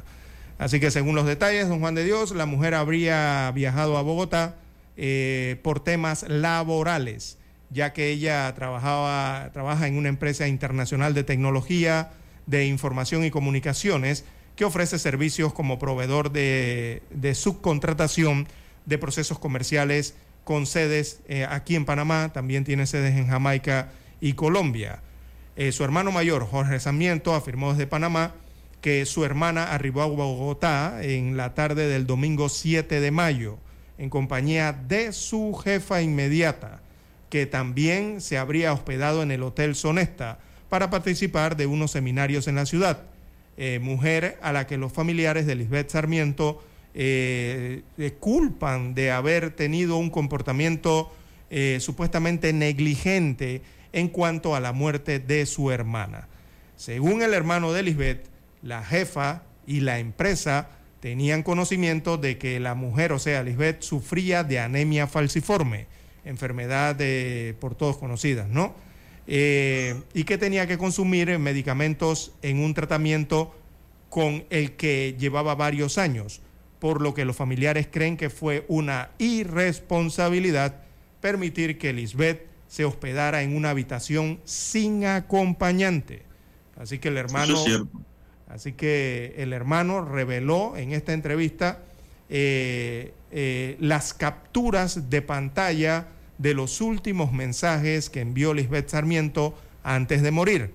Uno, eh, uno de estas, unas de estas captaciones de pantallas fue enviada a su jefa, a quien le, un mensaje pues, a quien le indicó sobre las 5.25 de la madrugada que no se sentía bien de salud. anotación que no fue tenida en cuenta por su jefa, que le respondió afirmando que no tenían afán para salir y posterior a ello eh, saber si se encontraba lista a las 6.43 de la mañana, una hora después del llamado de ayuda de Lisbeth, según muestran entonces las captaciones de pantalla del celular. Bueno, destaca el informe que fue la jefe eh, y acompañante de la panameña fallecida la que pidió la ayuda a los trabajadores del hotel, al evidenciar que no respondía a los mensajes. Además, habría sido quien ingresó en primer lugar a la habitación en la que encontraron el cuerpo sin vida y al ver a Lisbeth en la cama le arrojó una sábana encima y luego tomó varios elementos personales de la fallecida que se encontraban en el lugar. Así lo señala la familia de la fallecida. Dice que le tiró la sábana, eh, retiró algunas eh, pertenencias que no debió haber retirado del recinto y entonces llamaron a las autoridades de Colombia para que fueran a hacer el levantamiento del cadáver y demás diligencias que están adelantando. Así que estas afirmaciones eh, las habría relatado entonces la jefa de Lisbeth, que eh, por cierto, esta ya se encuentra en Panamá, ya que luego de registrarse los hechos, la empresa donde trabajaba Lisbeth tomó la decisión de enviar un abogado para que se encargara de los trámites de la situación que tiene indignados a los familiares de la fallecida, quienes opinan que la mujer debió permanecer en Colombia para ayudar a agilizar la investigación adelantada por las autoridades. Quizás por eso, don Juan de Dios, es que no se sabía nada eh, de cómo avanzaba esa situación de la muerte de la panameña desde el día lunes. No había mayores informes en la embajada, no había mayores informes en los medios de comunicación social. Se les preguntaba a las autoridades colombianas no daban informe, tampoco en medicina legal. Y es que al parecer el cuerpo lo dejaron allá, don Juan de Dios. Así que eh, no saben, eh, desde aquella reunión no saben cómo va el procedimiento del traslado del cadáver de Lisbeth hacia Panamá, ni han recibido alguna llamada por parte del presunto abogado que contrató la empresa.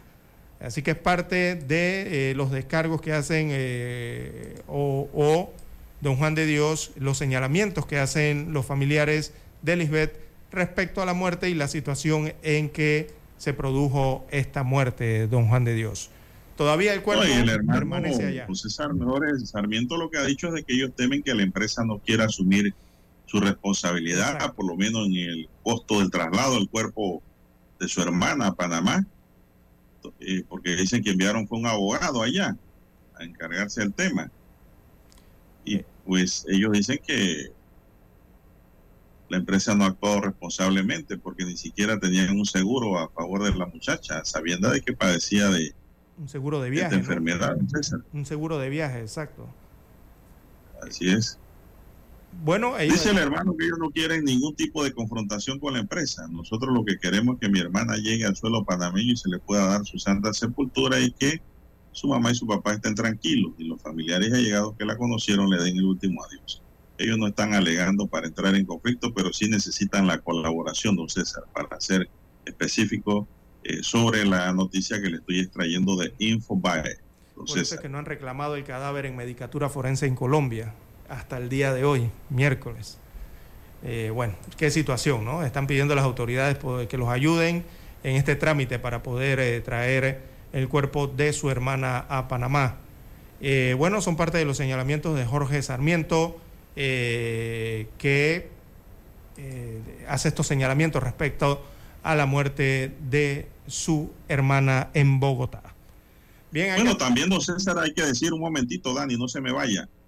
Eh, cinco horas después de esta entrevista, don César, con Infobae, Jorge Sarmiento le confirmó al medio que la empresa se puso en contacto con su familia para notificarle que costarían los gastos de dos de ellos para que puedan viajar a Colombia y tramitar el traslado del cuerpo de la ciudadana panameña hacia su país por costo y a cargo de la empresa, don César.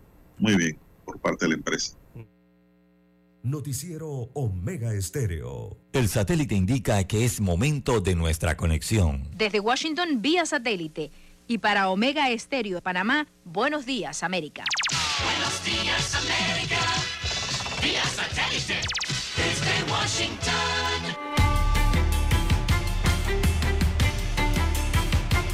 Desde Washington les informa Henry Llanos. El Departamento de Seguridad Nacional de Estados Unidos anunció un operativo en El Paso mediante el cual expulsarán a las personas que ingresaron al país de manera irregular. Nos informa Jorge Agobián. Las autoridades entregaron un aviso en el que les anunciaban a los migrantes sobre un operativo especial en la ciudad a partir de este martes. Según la orden del Departamento de Seguridad Nacional, aquellos que cruzaron la frontera de manera irregular ser procesados por la patrulla fronteriza, que no tienen base legal para permanecer en el país, serán expulsados. Y muchos en este campamento improvisado se encuentran en esa situación. Otros decidieron entregarse a la patrulla fronteriza tras el anuncio. Organizaciones humanitarias intentaban informar a los migrantes sobre las leyes estadounidenses. Jorge Agobián, Voz de América. El presidente Joe Biden y los principales legisladores parecían incapaces el martes de desbloquear la subida del límite de la deuda de Estados Unidos de 31,4 billones de dólares, a pesar de una reunión cara a cara de tres semanas antes de que el país se vea forzado a un impago sin precedentes. Tras cerca de una hora de conversaciones, Biden y el presidente de la Cámara de Representantes, Kevin McCarthy, no mostraron señales de suavizar sus posturas ante la posibilidad de un impago tan pronto como el primero de junio. Diversos sectores de Venezuela cuestionan la inacción del gobierno del presidente Nicolás Maduro sobre la situación de miles de migrantes y refugiados. Desde Caracas nos informa Carolina Alcalde. Defensores de derechos humanos coinciden en responsabilizar al Estado venezolano por la situación que enfrentan los migrantes que forzosamente han salido del país. Para Rafael Uzcategui, coordinador del Programa Venezolano de Educación Acción en Derechos Humanos Provea, los venezolanos en situación de migración forzada están huérfanos. Que van a seguir saliendo y que el gobierno, ni las autoridades, ni siquiera la Defensoría del Pueblo venezolana ha, ha reconocido esa situación. Porque sería lamentablemente reconocer que existe un modelo económico, un modelo social y político que no está dando respuesta a las necesidades de los venezolanos. Carolina, alcalde Voz de América, Caracas. El ex primer ministro de Pakistán, Imran Khan, fue arrestado el martes y sacado por la fuerza de una corte cuando comparecía para enfrentar cargos por diversos casos de corrupción en una dramática exacerbación de las tensiones políticas. El arresto de Khan supuso la confrontación más reciente en Pakistán, donde los arrestos de ex primeros ministros y las intervenciones de poderosas fuerzas armadas han estado a la orden del día. La iraní estadounidense Sanas Tusi ganó el premio Pulitzer en la categoría drama por su obra English, un drama que relata los malentendidos lingüísticos y culturales de inmigrantes iraníes encuadrado en un salón de clases en Irán. La obra, ambientada en 2008 y estrenada en el 2022, es protagonizada por cuatro adultos iraníes que se preparan para un examen de inglés en una escuela cerca de Teherán, donde se examina cómo la separación familiar y las restricciones de viaje los empujan a aprender un nuevo idioma y cómo eso puede cambiar su identidad. Las obras de Tusi han sido elogiadas por su franqueza y humor y por la forma en que capturan las voces de sus personajes, en particular las mujeres. Como dijo el autor en una entrevista, me halagan cuando en mis obras hago que las mujeres musulmanas, las mujeres de Medio Oriente, hablen de una manera natural, cotidiana. ¿Realmente es para destacar cuando solo se está representando tu propia vida? La Junta Editorial del Premio Pulitzer, un galardón que viene acompañado de 15 mil dólares, calificó la obra como silenciosamente poderosa. Sana Tusi es hija de inmigrantes iraníes en los Estados Unidos y creció en el estado de California, en el oeste de los Estados Unidos. Gustavo Cherky, Voz de América, Washington, D.C. Desde Washington vía satélite y para Omega Estéreo de Panamá hemos presentado Buenos Días América. Buenos días, América. Para anunciarse en Omega Estéreo, marque el 269-2237. Con mucho gusto le brindaremos una atención profesional y personalizada. Su publicidad en Omega Estéreo. La escucharán de costa a costa y frontera a frontera. Contáctenos 269-2237. Gracias. La información y el análisis en perspectiva. De lunes a viernes, de 7.30 a 8.30 de la mañana.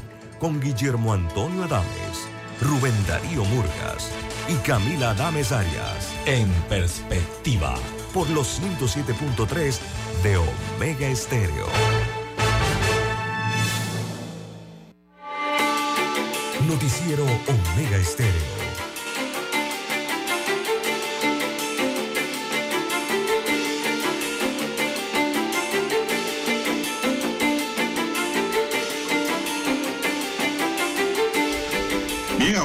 Son las 7, 6 minutos, señoras y señores.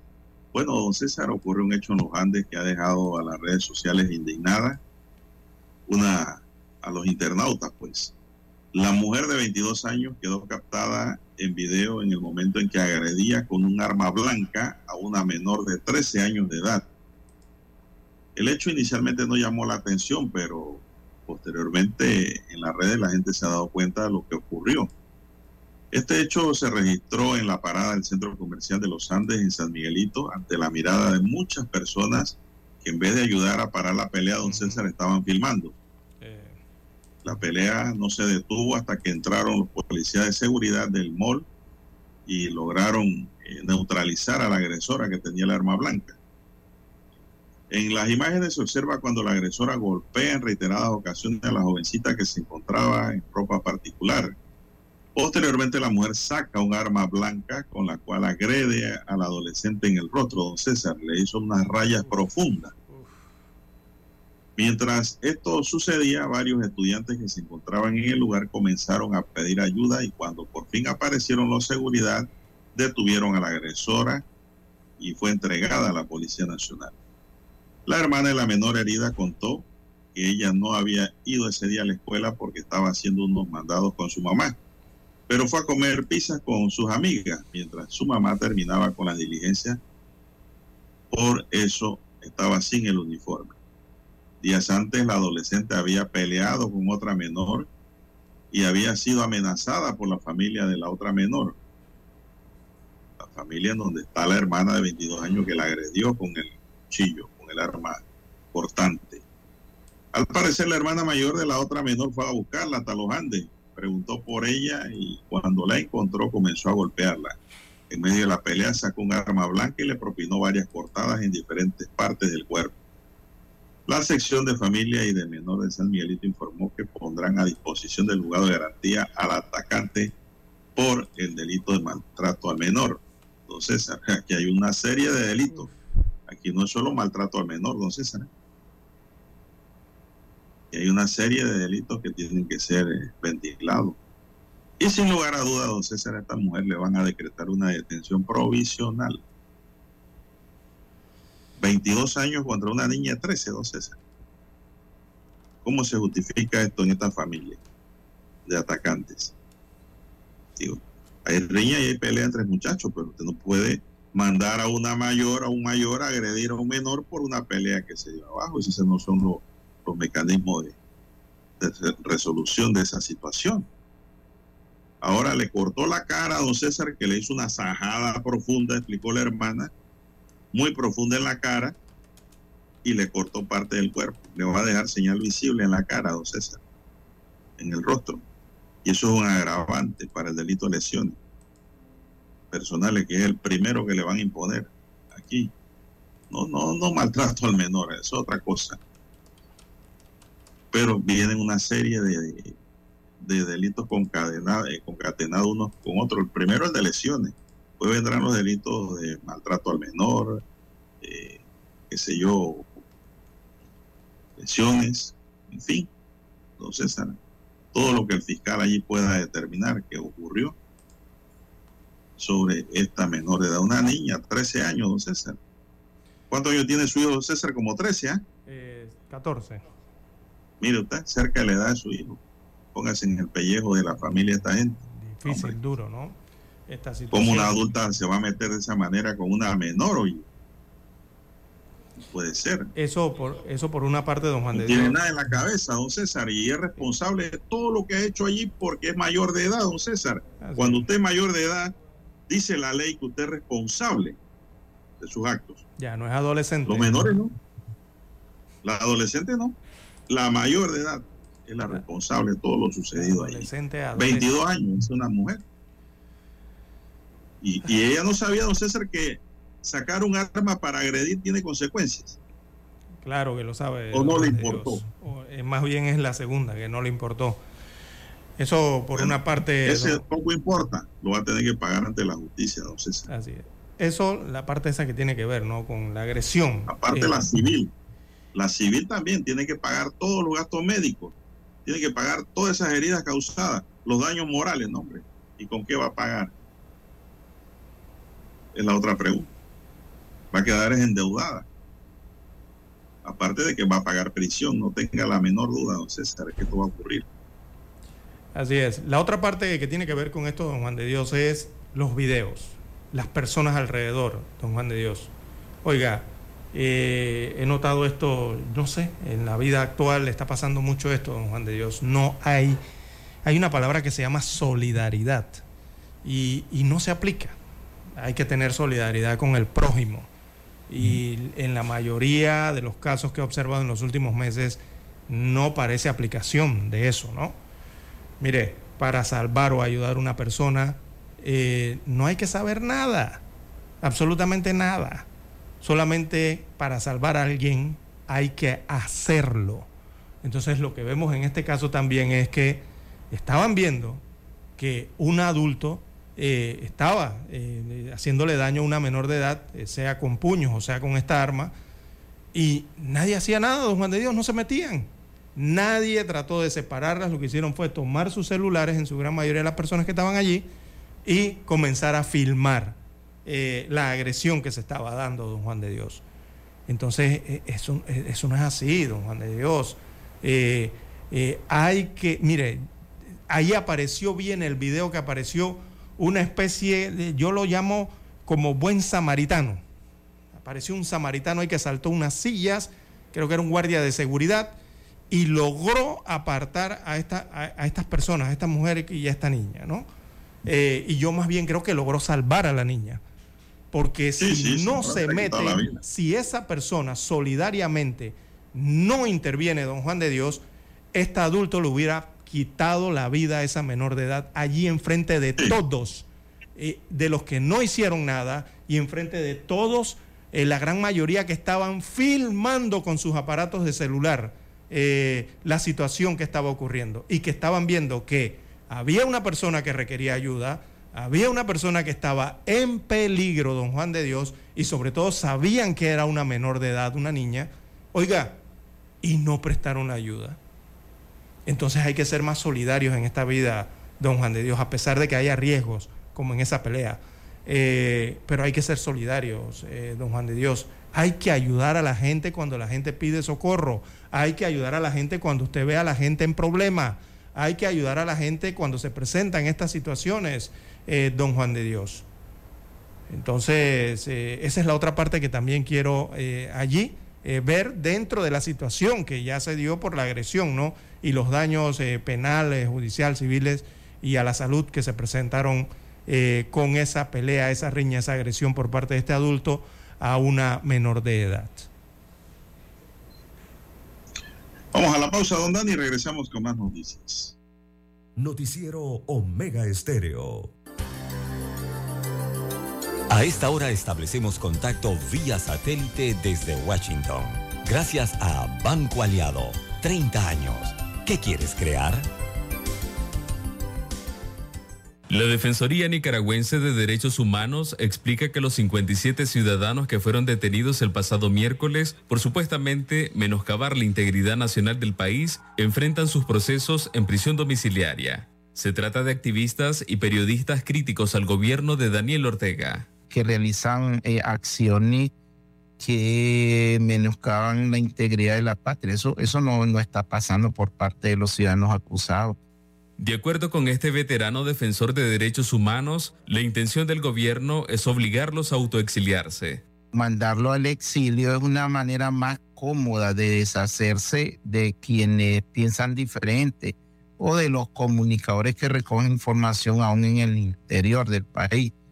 Las autoridades del Poder Judicial no se han referido a través de los medios oficiales sobre este cambio en la modalidad de los juicios a opositores.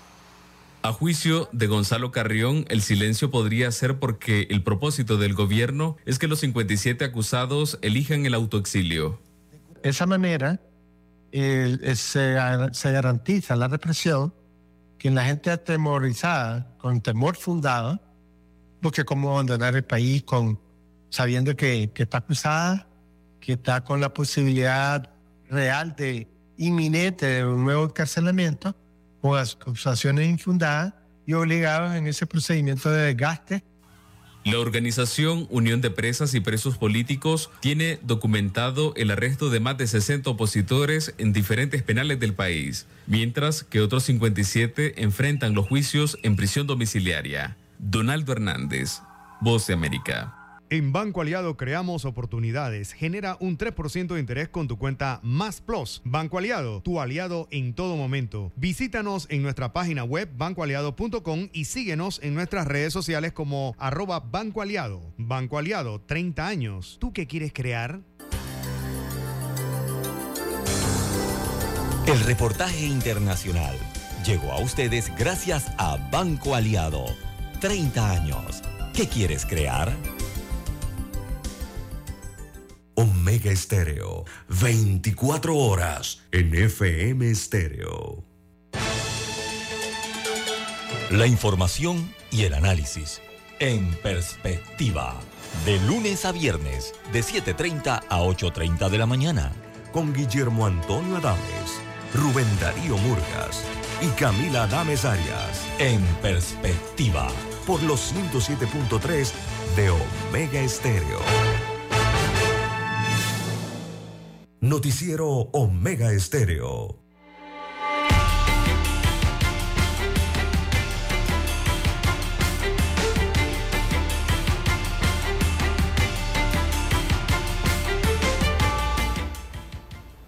Bien.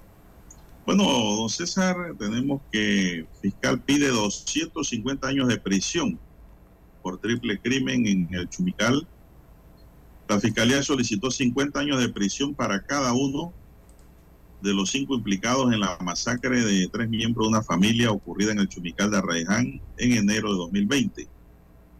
La solicitud de 250 años de prisión conjunta fue hecha por la fiscal Shirley Barría en contra de José Daniel del Carmen Arroyo Betancourt, Félix Eduardo Mojica, Salustiano Betancourt Rengifo, Eric Manuel Sánchez y Examir Alberto Recuero a Rosemena. El juicio oral por este caso se extendió por dos semanas, en los cuales la Fiscalía presentó, además de pruebas periciales, a más de cinco testigos, la mayoría de ellos de calidad de protegido. Se dictó el veredicto de culpabilidad por femicidio, homicidio y tentativa de homicidio.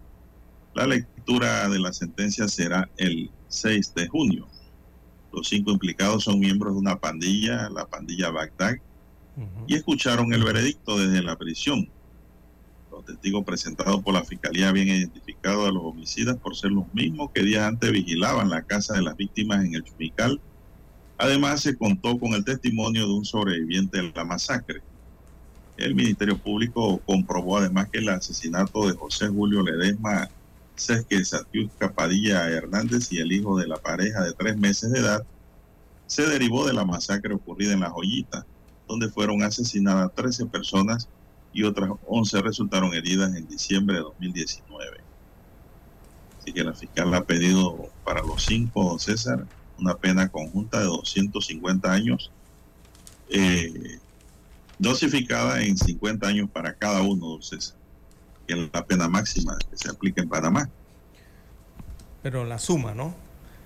Oh, 250, cantidad. No, pero eso es de 50 para cada uno no pasa, entonces son 250 porque son 5. Es una forma de vender la noticia, ¿no? Así lo dice el titular de crítica.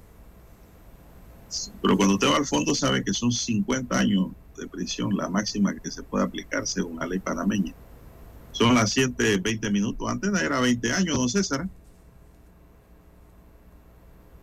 Mire usted, Sí, antes en. Panamá era 20 años. Y no había tanto delito. Y la gente tenía miedo de caer en coiba. Hoy día son 50 años y la gente sigue matando.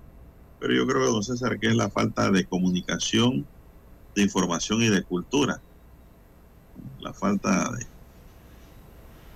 diríamos nosotros, difusión por parte del Ejecutivo eh, de las consecuencias del delito, ¿no? Del propio órgano judicial y del Ministerio Público.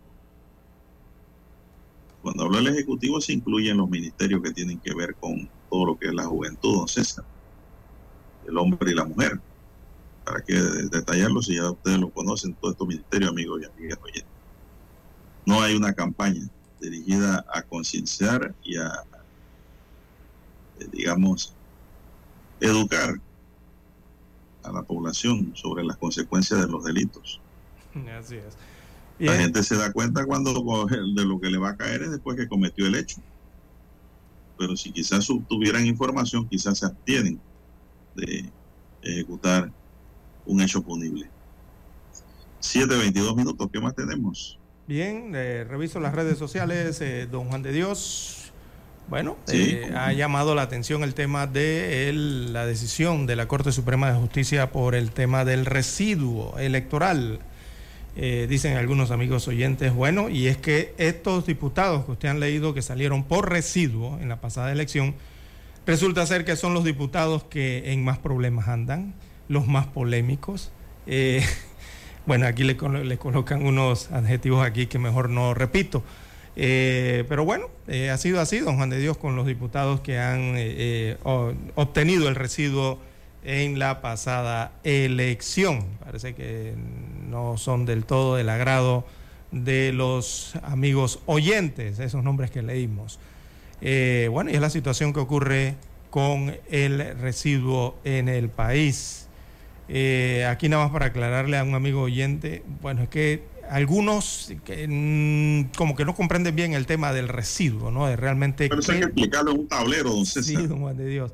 Mire, eh, para el oyente... eh, es difícil para el- así. Sí, para el oyente simplemente le digo que, mire, actualmente el residuo se adjudica al partido del candidato que más votos selectivos tenga. Es decir, que se suman los votos plancha y se suman los votos selectivos que tengan en todas las casillas que aparezcan. Mire usted todas esas combinaciones que hay por el tema del residuo, don Juan de Dios, y al amigo oyente, para que comprenda cómo se asigna. Primero es al partido del candidato que está postulando, ¿verdad? Y se suman, tienen que ver todos los selectivos y tienen que ver lo que sacó en votos plancha el partido. Y parte de eso le corresponde a ese candidato que sale por residuo, don Juan de Dios. Imagínese usted. Así que por eso es que es tan polémico ese tema, ¿no? De definir correctamente qué es el residuo. Porque en el residuo al final no están restando nada. O sea, cuando usted le hablan de residuo, usted le están hablando de una sustracción, de una resta eh, de lo mínimo que ya sobra de- después de, sum- de restar. Y realmente el residuo no es eso, no es residuo al final de la historia. Entonces, son situaciones que se estaban analizando ¿no? por parte de la Corte Suprema de Justicia que finalmente da este veredicto. Bueno, y me escribe aquí un oyente, don César, varios oyentes, ¿no? Uno, Ajá. varios, vi que varios al WhatsApp. Y dicen que el problema en Chorrera en- con el tema de las placas 8T y 13T es que las 13T no pueden circular en la ciudad capital. Claro que no pueden. Ahí es donde está el problema, el kit del asunto. Entonces, ¿qué Porque actualmente con el 8T lo pueden hacer. Y resulta que eh, son residentes en Chorrera, pero que trabajan el 8T en Ciudad Capital. Es como el tra- es cualquier trabajador, ¿no? O sea, el- que el- trabaja en Panamá, en Ciudad de Panamá, pero para operar es más grande. Exactamente. Así Y mismo. ellos es. sienten que con el 13T los van a restringir Pero bueno, a la, Panamá Oeste. la ley es la ley, don Juan de Dios. La circunscripción es la circunscripción del taxi. Bueno, veremos qué dice la Corte sobre ese tema. Eh, son las 7.25 minutos, amigos y amigas. Indudablemente que si el 13T se queda en Chorrera, el servicio para los chorreranos mejorará, don César, Claro, para ¿no? los alrejaneños, los chameros. Exacto. No, y es que se tiene que quedar, es que la Corte tiene que, porque es una nueva provincia, don Juan de Dios. La Corte no puede decir que, que no es una provincia, cuando legalmente la Asamblea y el Ejecutivo la aprobó como una nueva provincia, don Juan de Dios. Ahí está el problema. ¿Qué va a decir la Corte? Que es una nueva provincia, no puede decir otra cosa. Y a la nueva provincia le corresponden los taxis que son de esa provincia, que son el número 13. Bien, don César, eh, el problema, ¿usted sabe cuál es también? Que si usted, se, usted encierra en el 13T a los taxis chorreranos y del oeste, todo el oeste, esos que circulaban en la ciudad, van a permitir que surjan nuevos cupos acá ahora en la ciudad para llenar También. vacíos. Exactamente. Hay otro negocio, hay un business ahí, sabrosón. Así mismo es, don Juan de Dios. Esto que va, esto aquí, el que no corre vuela. Tiene que haber un reordenamiento de la cantidad de Sí, cupos claro, de certificados. Lógico. Es más, en Panamá hay un exceso de servicio selectivo de taxis de cupo. Para, es demasiado, eh, de para- cada 10 carros, 7 son taxis en la eh, calle. Exactamente, proporcionalmente con la población. Eh, es una Hombre. exageración. O sea, ni Inglaterra ni los estados, proporcionalmente hablando ¿ah? a la población, Sí, existe la cantidad de taxis, ni en España ni en Alemania existe la cantidad de taxis que hay por población como la que tiene Panamá. Aquí hay tres veces más taxis de lo que se necesitan, don Juan de Dios. Cuidado que hasta cuatro veces más. Pero bueno. Bueno, quería seguir hablando del tema, pero se acabó el tiempo, dice Dani. Daniel Araúz nos acompañó en el tablero de controles. En